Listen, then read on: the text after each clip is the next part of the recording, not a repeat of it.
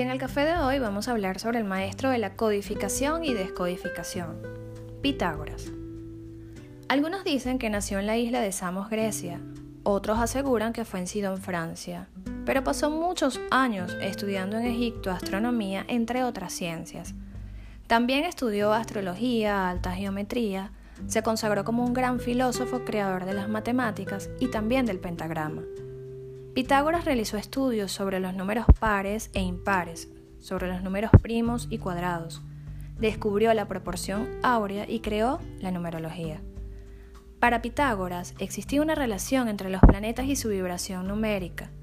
Por eso la denominó música de las esferas. También afirmaba que las palabras tienen un sonido que vibra en consonancia con la frecuencia de los números, como una faceta más de la armonía que existe entre las leyes de la naturaleza y el universo estableció cuatro principios esenciales. Primero, el alma es inmortal. Segundo, las almas cambian de lugar pasando de una vida a otra. Tercero, todo lo que ha sucedido retorna en ciertos siglos. Y cuarto, hay que considerar a todos los seres emparentados entre sí. Para Pitágoras, la música también era un símbolo sagrado y representa el medio para conseguir el equilibrio interno. Como dato curioso, creía que era preciso compartir su conocimiento, pero no con todos. Se dice que al entrar a su escuela pedía a los estudiantes su nombre y le hacía la numerología.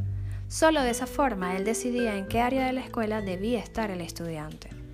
Lo cierto es que cuando Pitágoras se manifiesta en nuestras vidas es para recordarnos que debemos estar atentos a las señales y aprender a interpretarlas, que es el momento de descifrar las simbologías de las cosas que suceden en nuestras vidas, que podemos usar la energía de los símbolos y los números para ponernos en contacto con nuestra propia energía interna. Y a otros nos recuerda que debemos aprender numerología, estudiar las formas geométricas y la sabiduría que contienen. Nos escuchamos la próxima semana. Abrazos de amor y luz.